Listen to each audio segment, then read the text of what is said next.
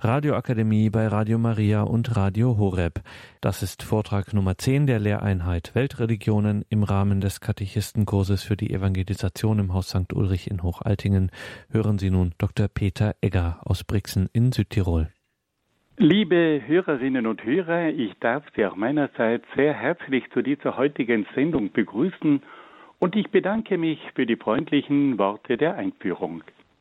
Bevor ich mit meinen Ausführungen beginne, darf ich Sie bitten, dass wir miteinander ein Gebet sprechen, damit der Geist Gottes uns durch diese Sendung begleiten möge.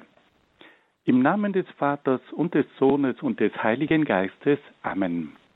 Komm, Heiliger Geist, und erfülle die Herzen deiner Gläubigen und entzünde in ihnen das Feuer deiner Liebe. Sende aus deinen Geist und alles wird neu geschaffen und du wirst das Angesicht der Erde erneuern. Dann wenden wir uns an die Mutter Gottes und bitten sie um ihr fürbittendes Gebet.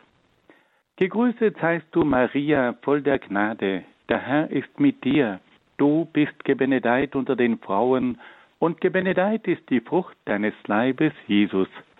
Heilige Maria, Mutter Gottes, bitte für uns Sünder, jetzt und in der Stunde unseres Todes. Amen. Dann wenden wir uns auch an die Engel und bitten sie um ihren Schutz und um ihr Geleit. Engel Gottes, unsere Beschützer, denen des höchsten Vaterliebe uns anvertraut hat, erleuchtet, beschützt, regiert und leitet uns. Amen. Und dann wenden wir uns noch an den größten Katecheten der Kirchengeschichte, Heiliger Petrus Canisius, bitte für uns. Im Namen des Vaters und des Sohnes und des Heiligen Geistes. Amen. Liebe Hörerinnen und Hörer, wir haben in den vergangenen Sendungen bereits einige Weltreligionen kurz kennengelernt. Wir haben über den Hinduismus, über den Buddhismus, über das Judentum und über das Christentum gesprochen.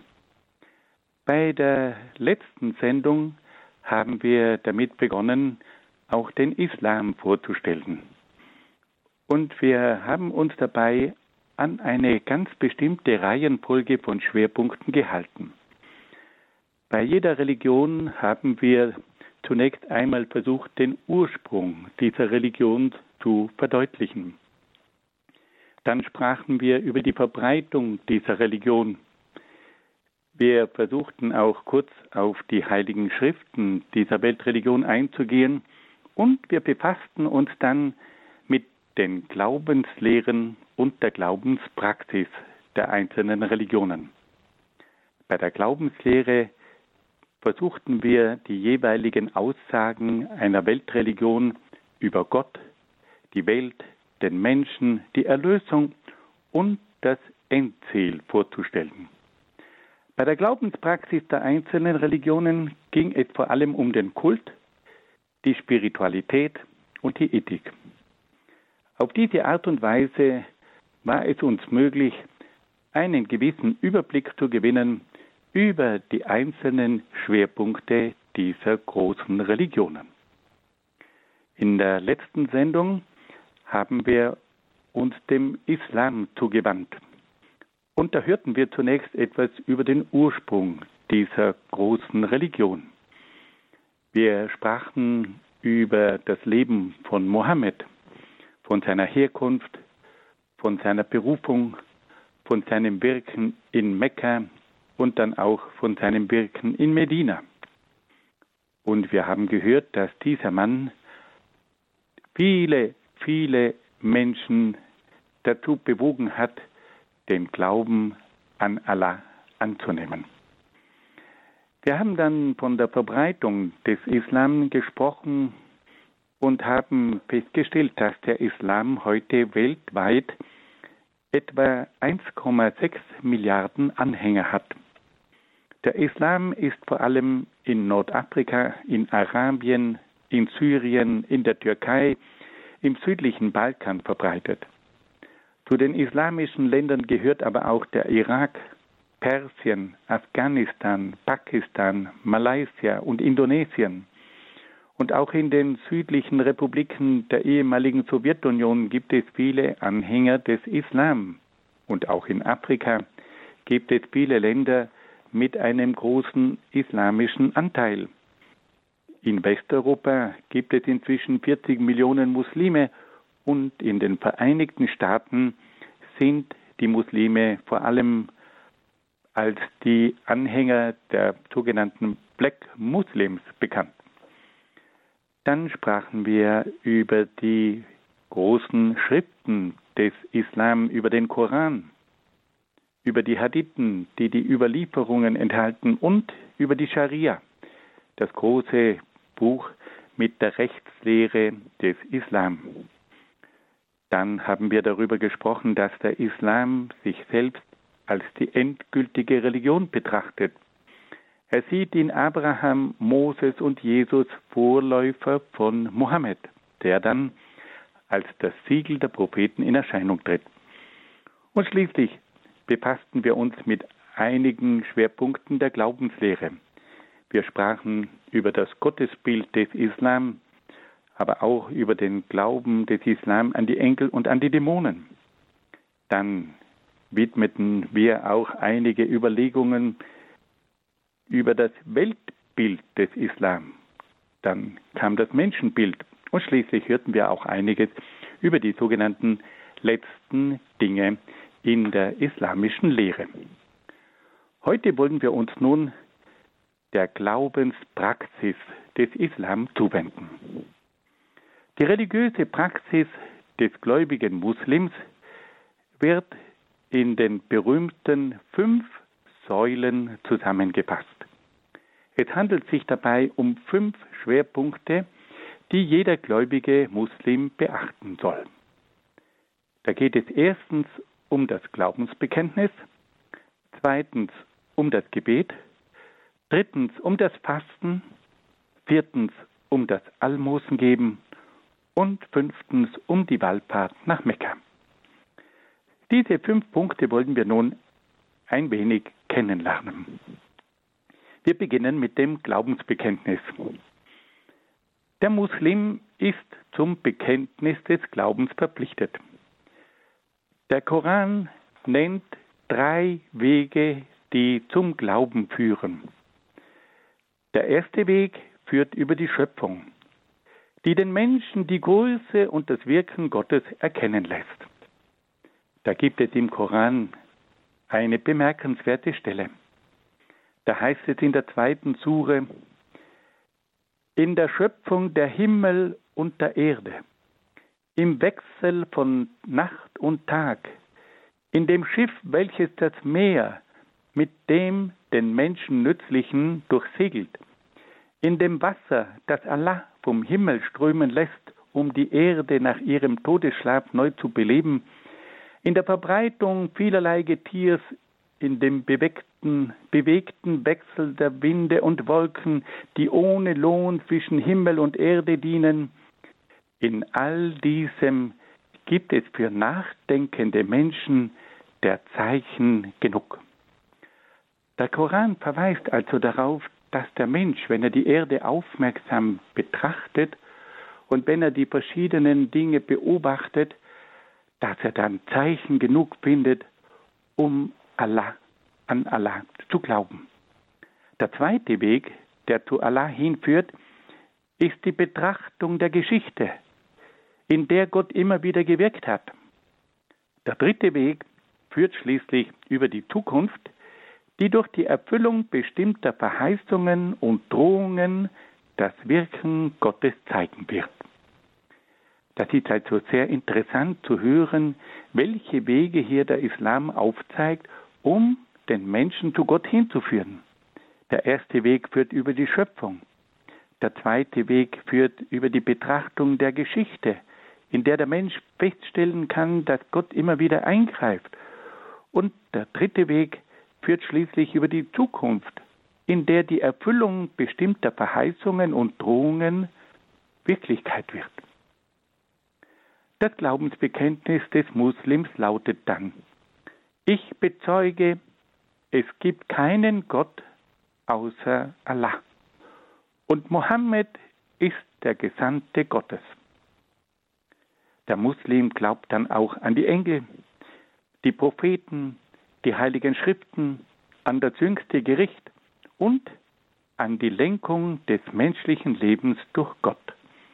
Das sind also verschiedene Schwerpunkte des Glaubensbekenntnisses, über das wir bereits bei der letzten Sendung gesprochen haben. Nun kommen wir zum zweiten Punkt, zum Gebet. Der Islam kennt zwei Arten von Gebet, das rituelle Gebet und das private Gebet. Zum rituellen Gebet werden die Muslime ab dem siebten Lebensjahr angehalten. Das rituelle Gebet findet fünfmal am Tag statt. Zur Morgendämmerung, zur Mittagszeit, am Nachmittag, am Abend und in der Nacht. Das rituelle Gebet erfordert ganz bestimmte rituelle Voraussetzungen. Die rituelle Reinheit, die durch bestimmte Waschungen erlangt wird, die rituelle Kleidung, die jeden sinnlichen Anreiz vermeidet, den rituellen Ort, wie zum Beispiel eine Moschee, einen Teppich oder sonst ein Kleidungsstück. Die kultische Reinheit des Ortes verlangt auch das Ausziehen der Schuhe. Und schließlich verlangt das rituelle Gebet auch die Blickrichtung nach Mekka. Am Beginn des Gebetes versetzt sich der Muslim durch ein kurzes Gebet in den Weihezustand. Der Weihezustand bedeutet, dass der Beter nun keine Handlungen vollziehen darf, die das Gebet unterbrechen könnten. So darf zum Beispiel während des Gebetes nicht gegessen werden. Es darf auch nicht getrunken werden und es darf auch keine Unterhaltung geben, die das Gebet stören könnte und auch das Lachen ist nicht erlaubt. Wir sehen also, wie hier der gläubige Muslim das Gebet in einer großen Ernsthaftigkeit vollzieht. Das Gebet besteht aus der Rezitation, also im Aufsagen von Koranversen und anderen Sätzen. Der Beter nimmt dabei bestimmte Körperhaltungen ein. Er steht aufrecht, er verneigt sich, er kniet, er berührt mit der Stirne die Erde, er kann auch knien und dabei halb sitzen. Es gibt also verschiedene Haltungen, die während des Gebetes vollzogen werden. Das Gebet schließt mit dem Glaubensbekenntnis, dem Segensspruch über den Propheten Mohammed und den Gruß nach links und nach rechts. Einmal in der Woche, am Freitag, kommt es zum Gemeinschaftsgebet in der Moschee. Dabei stehen die Männer in dichten Reihen nebeneinander. Vor oder nach dem Gebet findet auch eine Predigt statt. Am Freitaggebet dürfen auch die Frauen teilnehmen, doch halten sie sich auf der Empore der Moschee auf um die Männer nicht bei der Andacht zu stören. Neben dem rituellen Gebet empfiehlt der Koran auch das private Gebet. Der Gläubige soll sich in allen Lagen an Gott wenden, um von ihm in der rechten Weise geleitet zu werden. Dann kommen wir zum dritten Punkt, zum Fasten. Jeder erwachsene und gesunde Muslim ist zum Fasten verpflichtet altersschwache, kranke Menschen, Reisende, Schwangere und stillende Frauen erhalten Erleichterungen bis zur Befreiung von der Fastenpflicht. Jedoch mit der Auflage für diejenigen, die es können, das Fasten an anderen Tagen nachzuholen. Das Fasten besteht darin, sich von Tagesanbruch bis Sonnenuntergang folgender Handlungen zu enthalten. Die Menschen sollen in dieser Zeit nicht essen, nicht trinken, nicht rauchen, kein Parfüm gebrauchen und sich auch nicht geschlechtlich betätigen. Nach Sonnenuntergang und in der Nacht sind alle diese Handlungen dann wieder erlaubt. Der Islam kennt einen eigenen Fastenmonat, den Ramadan. Aufgrund des Mondkalenders kann der Ramadan in verschiedene Jahreszeiten fallen. Der Ramadan kann manchmal in den Winter fallen und manchmal auch in den Sommer fallen. Und da gibt es natürlich dann auch größere Belastungen. Und wir können immer wieder nur staunen, wie hier so viele Anhänger bereit sind, dieses Fasten auf sich zu nehmen. Nun stellt sich uns die Frage, welche Bedeutung hat denn die Fastenzeit für die Muslime? Die Fastenzeit ist eine Zeit der Buße und der Erneuerung. Während der Fastenzeit treffen sich die Gläubigen zum täglichen Abendgebet in der Moschee. Bei diesem Anlass kommt es zu einer Korankatechese. Der Prediger weist die Gläubigen auf ihre Verpflichtungen hin. Die Zeit des Ramadans soll auch zur moralischen Erneuerung und zur Versöhnung führen. Die Fastenzeit soll aber auch zur Buße für die begangenen Sünden führen. Der Ramadan soll schließlich auch die Gemeinschaft und die Solidarität unter den Gläubigen stärken. Der Islam kennt im Hinblick auf das Fasten auch ganz bestimmte Verbote von Speisen und Getränken. Dazu gehören das Fleisch von verendeten Tieren, das Blut, das Schweinefleisch und der Wein. Alle diese Dinge dürfen von Muslimen nicht genossen werden. Fassen wir das noch einmal ganz kurz zusammen. Wir sind also dabei, über die Glaubenspraxis des Islam zu sprechen. Und da haben wir gehört, dass sich diese Glaubenspraxis in den sogenannten fünf Säulen zusammenfassen lässt. Zur Glaubenspraxis gehört also erstens das Glaubensbekenntnis, zweitens das Gebet, drittens das Fasten, viertens das Almosengeben und fünftens die Wallfahrt. Und da haben wir nun versucht zu zeigen, wie der gläubige Muslim seinen Glauben bekennen soll. Es ist die Rede von drei Wegen, die hinführen zu Allah, die Schöpfung, die Geschichte, aber auch die Erfüllung von bestimmten Verheißungen und Drohungen in der Zukunft. Dann haben wir gehört vom Gebet. Es gibt zwei Arten von Gebet, das rituelle Gebet und das private Gebet. Dann haben wir auch noch gesprochen vom Fasten, dass der Muslim auch das Fasten ernst nehmen soll und dass er dabei von Tagesanbruch bis zum Sonnenuntergang auf bestimmte Dinge verzichten muss. Und dieses Fasten dient der Buße und der Erneuerung, aber auch der Gemeinschaft und der Solidarität und schließlich auch der Versöhnung. Wir kommen nun zu einem dritten Punkt der bekannten fünf Säulen des Islam. Und bei diesem dritten Punkt, da geht es um das Almosen.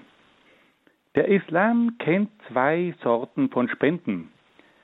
Die eine ist das Almosen, die andere die gesetzliche Abgabe. Die Almosen sind vor allem den Bedürftigen zu geben, die Abgaben hingegen dienen der Förderung der sozialen Einrichtungen. Dazu kommen noch die gesetzlichen Steuern zur finanziellen Unterstützung des islamischen Staates. Der Islam fordert seine Gläubigen immer wieder auf, den anderen Menschen mit Liebe zu begegnen und sich vor allem der Bedürftigen anzunehmen. Der Islam spricht immer wieder von den Almosen, die man den Weißen und Armen geben soll, aber auch allen Menschen, die um ein Almosen bitten, soll man immer mit einer offenen Hand begegnen. Dann kommen wir zu einem weiteren Punkt, nämlich zur Wallfahrt. Jeder Muslim ist verpflichtet, einmal in seinem Leben zur Kaaba nach Mekka zu pilgern. Vor seinem Einzug in die Stadt Mekka versetzt sich der Pilger in den Weihezustand. Er legt seine normalen Kleider ab, führt die Waschungen aus, schneidet sich die Nägel, kämmt seinen Bart, zieht das weiße Pilgergewand an und verrichtet das Gebet. Wenn nun der Pilger nach Mekka kommt, dann soll er dort den schwarzen Stein küssen, der in einer Ecke der Kaaba eingemauert ist. Und anschließend soll er siebenmal um die Kaaba laufen. Dann läuft er zwischen den zwei Hügeln von Safa und Marwa dreimal hin und zurück und einmal hin. Also insgesamt muss er diese Strecke zwischen den beiden Hügeln Safa und Marwa siebenmal zurücklegen. In der Gruppe vollziehen dann die Pilger auch noch folgende Riten.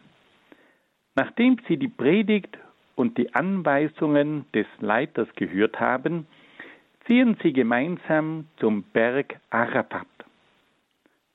Nach Sonnenuntergang und vor Ende der Nacht müssen sie die Stadt Mina erreichen, wo sie auf bestimmte Säulen, die den Teufel symbolisch darstellen, sieben Steinchen werfen.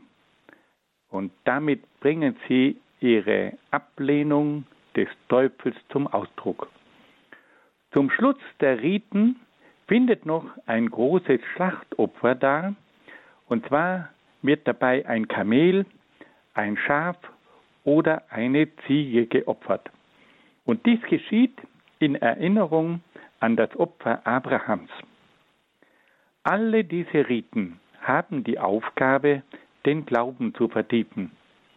An den Urstätten seiner Religion soll der Gläubige in besonderer Weise die Nähe Gottes erfahren und sich ganz Gott unterwerfen.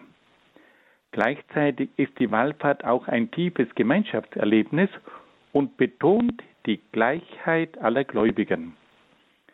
Auf der Rückreise kann der Pilger das Grab des Propheten Mohammed in Medina besuchen. Eine Pilgerfahrt nach Jerusalem zum Felsendom und zur Al-Aqsa-Moschee wird auch empfohlen.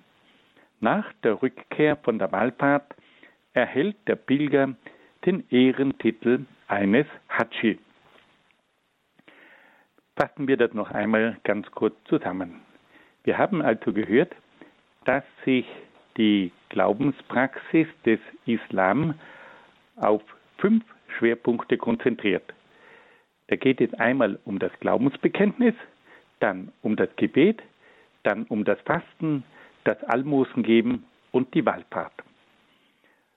Da hören wir also, dass der Gläubige seinen Glauben bekennen soll, dass er regelmäßig dem Gebet verpflichtet ist, dass er auch das Fasten üben soll, dass er wohltätig sein soll und dass er auch einmal in seinem Leben eine Wallfahrt nach Mekka antreten soll. Auf diese Art und Weise ist also das ganze Leben des Muslims geprägt vom Glauben. Dieses Glaubensleben prägt einmal das persönliche Leben, aber auch das gemeinschaftliche Leben. Und auf diese Art und Weise ist also das gesamte Leben vom Glauben zutiefst durchdrungen. Nun wollen wir uns einem weiteren Schwerpunkt der Glaubenspraxis zuwenden und uns einmal verschiedene religiöse und moralische Gebote anschauen. Der Islam kennt verschiedenste religiöse und moralische Gebote. Im Koran finden sich viele Gebote, die in ihrer Rangordnung in mancherlei Hinsicht den zehn Geboten des Alten Testamentes entsprechen. Da gibt es ein erstes Gebot, das vom Glauben an Gott spricht. Der Islam verlangt von den Gläubigen, dass sie an den einen Gott glauben und ihm dienen.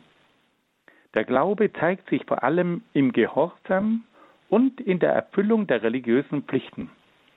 Er verlangt auch die Haltung der Demut und der Dankbarkeit gegenüber Gott.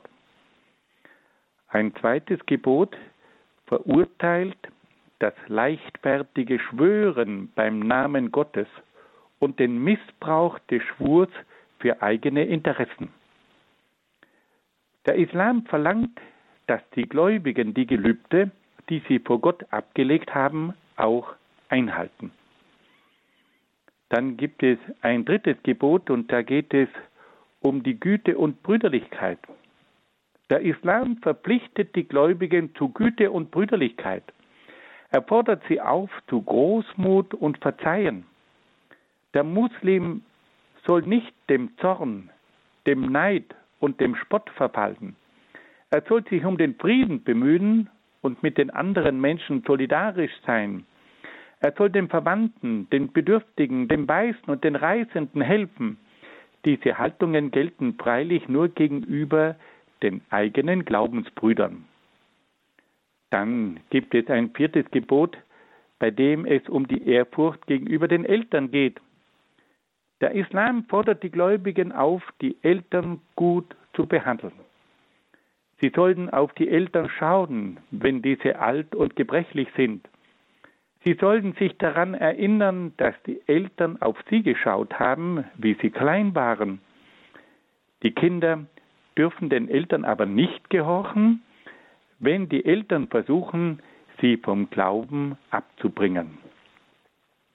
Dann gibt es ein fünftes Gebot, das die Ehrfurcht vor dem Leben verlangt. Der Islam gebietet die Ehrfurcht vor dem Leben und verbietet den Mord.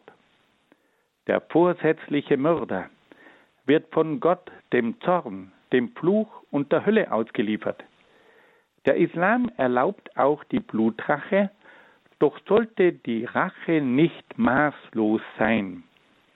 Es wäre jedoch besser, statt der Rache ein Blutgeld anzunehmen. Im Falle eines unbeabsichtigten Totschlags ist die Blutrache verboten. Der Täter sollte aber eine Sühne leisten. Dann gibt es ein sechstes Gebot, da geht es um die Sexualität und die Familie. Der Islam steht der Liebe und der Sexualität positiv gegenüber. Männer und Frauen brauchen einander und passen zueinander. Die Sexualität ist auf die Ehe beschränkt und ist während der Menstruation, der Fastenzeit und der Wallfahrt verboten. Der Koran erlaubt den Männern den Verkehr mit Konkubinen unter den Sklavinnen, verbietet aber die Prostitution. Weiter erlaubt der Koran die, die Scheidung, sieht aber für den Ehebruch die Steinigung vor. Der Koran verurteilt die Homosexualität und fordert die Züchtigung der Schuldigen. Dann gibt es ein siebtes Gebot, bei dem es um Gerechtigkeit und Eigentum geht. Der Islam verlangt die Gerechtigkeit gegenüber den Mitmenschen. Die Gerechtigkeit besteht darin, dass jeder sein Recht erhält. Der Islam bekämpft jede Form des Betrugs und der Unehrlichkeit. Er verurteilt vor allem den Wucher. Er verlangt, dass das anvertraute Gut nach der festgesetzten Frist zurückgegeben wird. Der Islam verlangt auch die Gerechtigkeit bei einem Schiedsspruch und bei einem Richterurteil. Er setzt strenge Strafen für Diebe und Räuber fest. Dieben soll man die Hand abhacken. Räuber sollen auch getötet werden. Der Islam ist auch gegen eine allzu große Liebe zum Reichtum und gegen den Geiz. In einem achten Gebot verbietet der Islam, falsche Aussagen zu machen. Der Gläubige ist verpflichtet, seine Versprechen einzuhalten. Er darf kein Heuchler sein und sich keiner Unaufrichtigkeit schuldig machen. Der Koran verbietet Mutmaßungen und Verdächtigungen. Er verlangt, dass jede Mutmaßung überprüft werden muss. Der Islam verbietet schließlich auch die Nachrede und die Verleumdung. Wer einem Unschuldigen eine Sünde oder ein Verbrechen vorwirft, verfällt der diesseitigen und jenseitigen Bestrafung. Wir können also sagen, dass der Islam hohe Forderungen an seine Mitglieder stellt, und da gibt es nun auch wieder eine Stelle im Koran, in der diese Gerechtigkeit, die von einem Gläubigen verlangt wird, noch einmal in seiner prägnanten Form wiedergegeben wird. Die Gerechtigkeit besteht nicht darin, dass ihr das Antlitz beim Gebet nach Ost oder West richtet, sondern jener ist gerecht, der an Allah glaubt und an den jüngsten Tag und an die Engel und an die Schrift und die Propheten, der Liebe von seinem Vermögen gibt, den Verwandten, Weisen und Armen und den Pilgern, überhaupt jedem, der darum bittet, der Gefangene löst, das Gebet verrichtet, Almosen spendet, der an geschlossenen Verträgen festhält, der geduldig Not und Unglück und standhaft die Schrecken des Krieges erträgt, dieser ist gerecht, der ist wahrhaft gottesfürchtig. Wenn wir das noch einmal zusammenfassen, dann können wir sehen, dass es hier neben den fünf Säulen des Islams auch ganz bestimmte religiöse und moralische Normen gibt. Da gibt es das Gebot, das zum Glauben an Gott verpflichtet. Dann gibt es ein Gebot, das leichtfertige Schwören verbietet. Dann wird die Güte und die Brüderlichkeit gefordert, die Ehrfurcht vor den Eltern, die Ehrfurcht vor dem Leben. Dann ist auch die Sexualität, die Ehe und die Familie sehr klar geregelt und geordnet. Dann gibt es auch die Forderung nach Gerechtigkeit im Bereich des Eigentums und schließlich ist der Gläubige auch noch aufgerufen zur Pflege der Wahrheit. Liebe Hörerinnen und Hörer, wir wollen uns nun einem weiteren Bereich in der Religion des Islam zuwenden und uns mit der islamischen Mystik befassen. Bei der Mystik geht es um die spirituelle Beziehung zu Gott und auch da gibt es im Islam einige sehr bemerkenswerte Entwicklungen. Der Islam hat eine ausgeprägte Mystik, die mehrere Wurzeln aufweist. Die islamische Mystik geht zunächst auf die Predigten Mohammeds zurück, der die Menschen zur Überwindung der irdischen Leidenschaften und zur Askese aufgerufen hat. Sie geht aber auch auf die Begegnung des Islam mit dem christlichen Mönchtum und mit der Philosophie des Neuplatonismus zurück.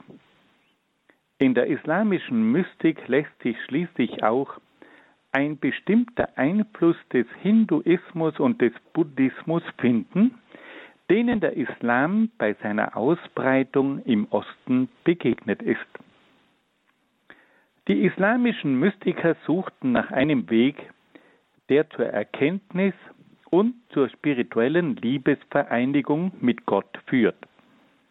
Im Laufe einer langen Entwicklung kam es dabei zu unterschiedlichen Lehren.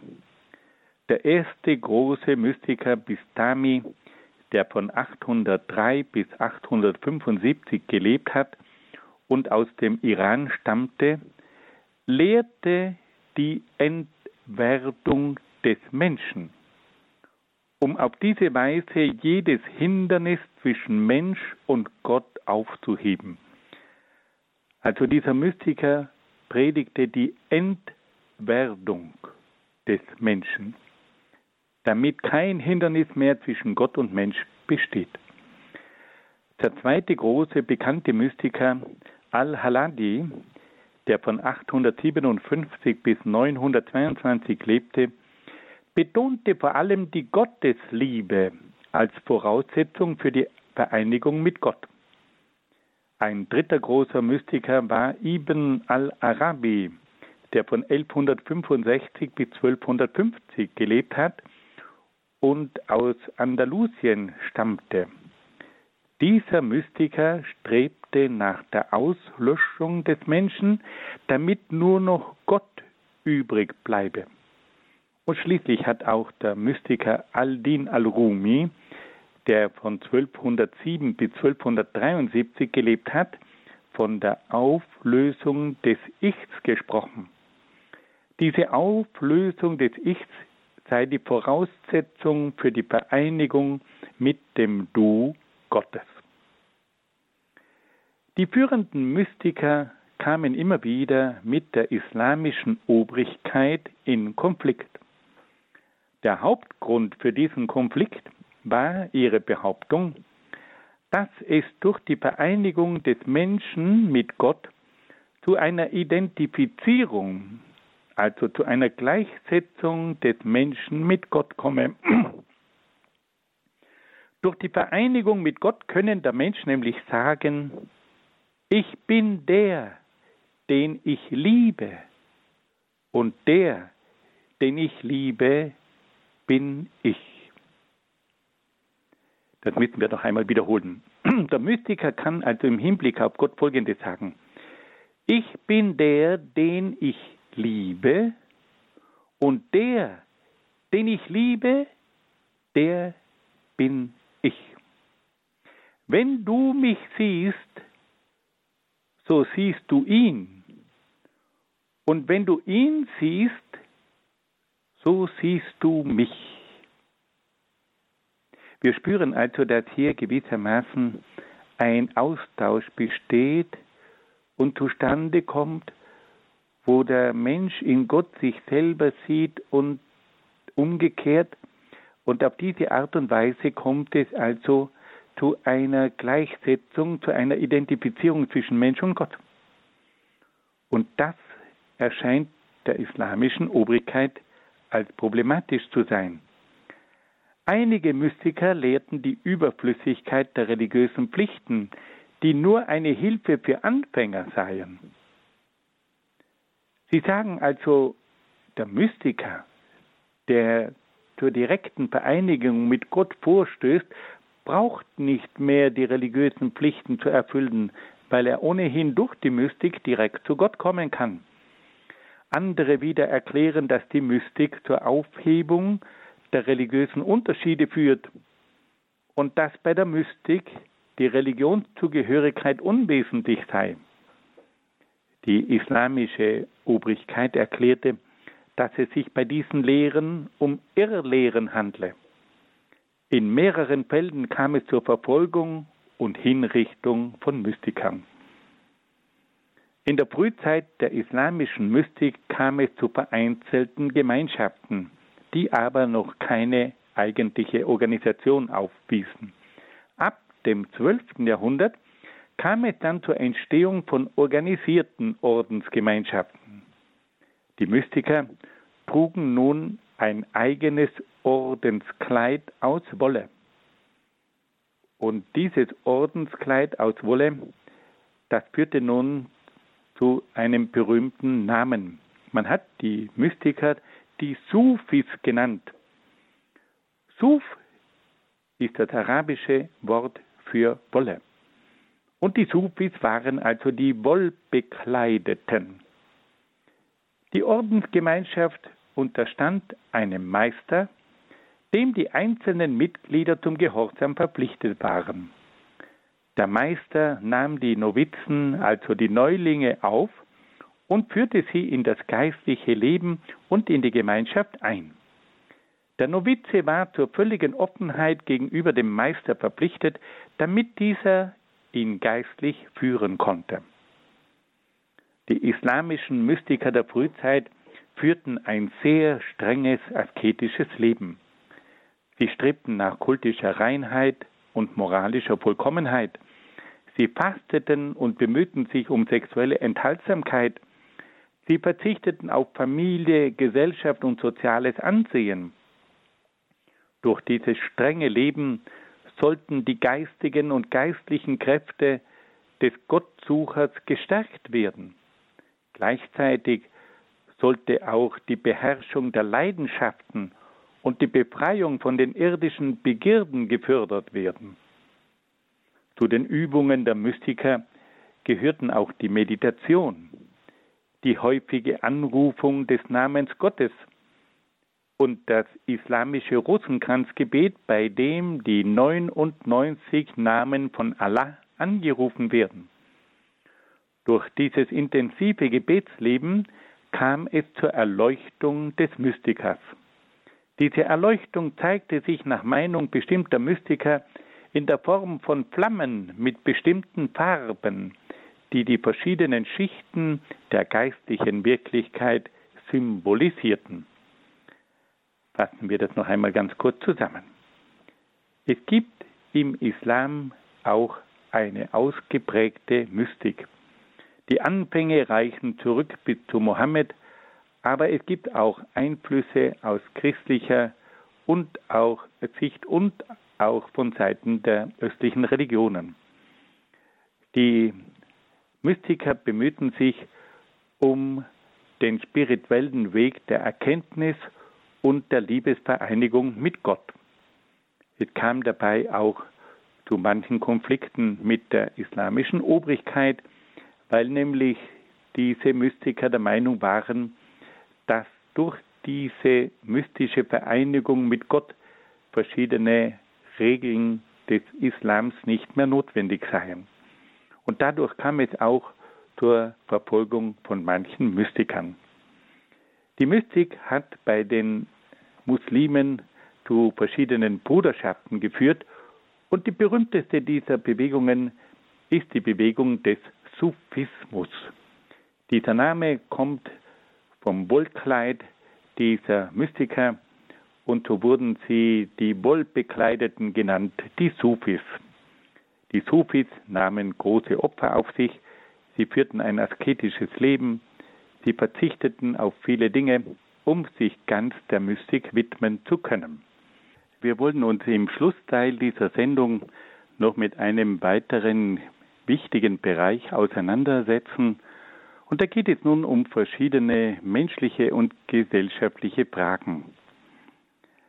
Wir wollten uns zunächst einmal die Frage stellen, welchen Stellenwert hat eigentlich die Ehe und die Familie im Islam? Die Ehe ist nach islamischem Verständnis ein Vertrag zwischen zwei Partnern. In vielen Fällen handelt es sich jedoch um einen Vertrag zwischen zwei Familien, die die Ehe des Sohnes und der Tochter arrangieren. Dabei muss aber die Zustimmung der Braut eingeholt werden. Die Eheschließung darf also nicht gegen den ausdrücklichen Willen der Braut vereinbart werden. Der Vertrag wird vor einem religiösen Richter abgeschlossen. Der Koran erlaubt dem Mann bis zu vier Frauen zu heiraten. Nur Mohammed erhielt die ausdrückliche Erlaubnis, mehrere Frauen zu haben, und er hatte zwölf oder mehr Frauen. In der modernen Gesellschaft setzt sich aber auch im Islam immer mehr die Einehe durch. Wie schaut es nun um die Stellung der Frau gegenüber dem Mann aus? Die Frau ist dem Mann unterstellt und soll dem Mann gehorchen. Im Koran lesen wir, Rechtschaffene Frauen sollen gehorsam, treu und verschwiegen sein, damit auch Allah sie beschütze. Denjenigen Frauen aber, von denen ihr fürchtet, dass sie euch durch ihr Betragen erzürnen, gebt Verweise, enthaltet euch ihrer, sperrt sie in ihre Gemächer und züchtigt sie.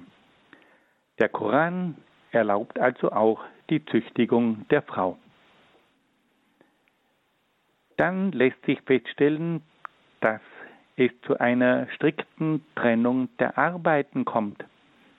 Die Arbeiten in der Familie sind strikt nach Geschlechtern geteilt. Der Mann übernimmt die äußeren Aufgaben in der Öffentlichkeit, die Frau ist für die inneren Aufgaben in der Familie zuständig.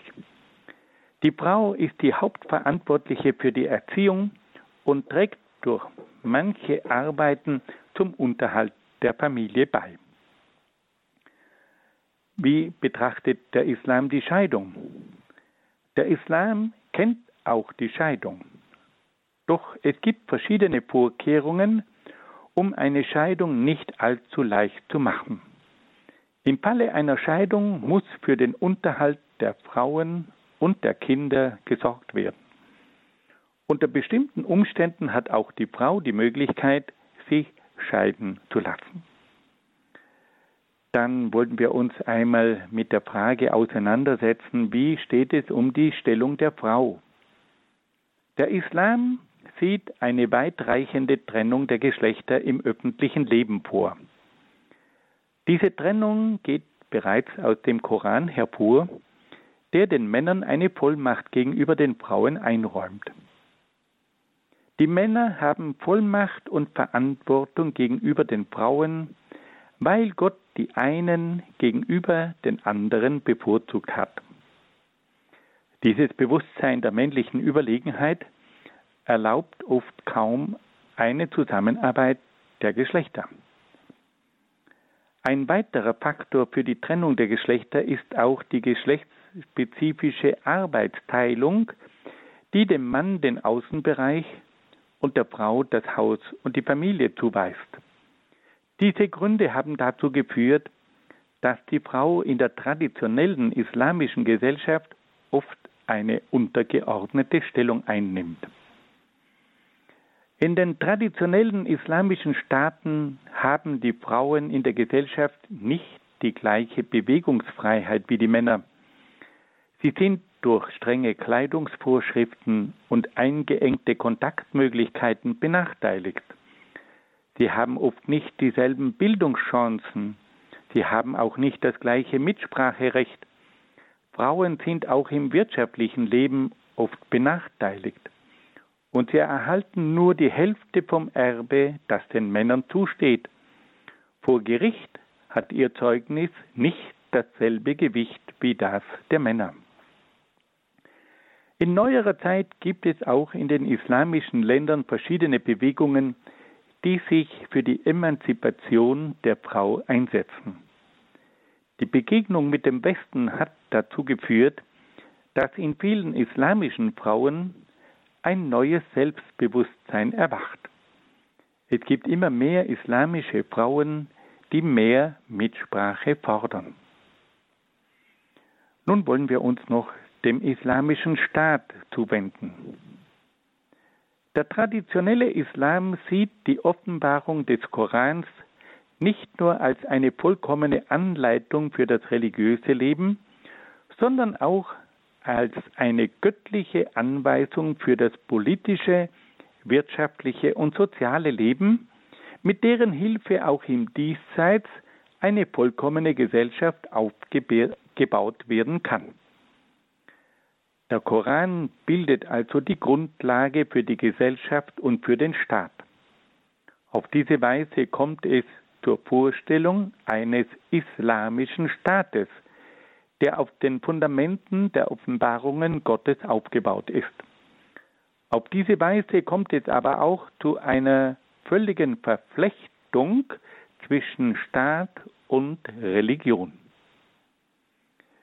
In der Zeit des westlichen Kolonialismus und durch die negativen Einflüsse des säkularisierten Westens kommt es heute zunehmend zu einer Rückbesinnung auf den islamischen Staat. In immer mehr islamischen Ländern ist eine Reorganisation des islamischen Staates und der islamischen Gesetzgebung zu beobachten. Es muss allerdings festgestellt werden, dass es oft sehr schwierig ist, diesen islamischen Staat mit einer modernen Gesellschaft in Einklang zu bringen.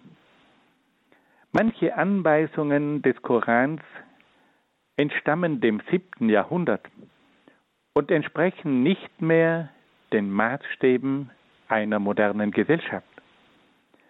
Da aber die Anweisungen des Korans als unfehlbare Offenbarungen Gottes gelten, können sie nicht den heutigen Bedürfnissen angepasst werden.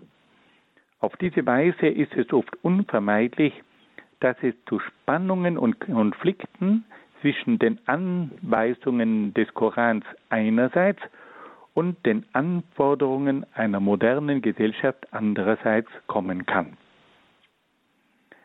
Wie schaut es aus im Hinblick auf die islamische Gerichtsbarkeit?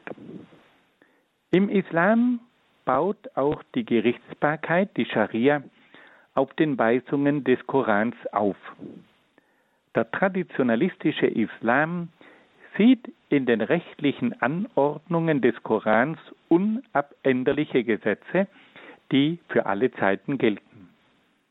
Aus diesem Grund sind auch die verschiedenen Strafformen, die im Koran angeführt werden, unabänderlich.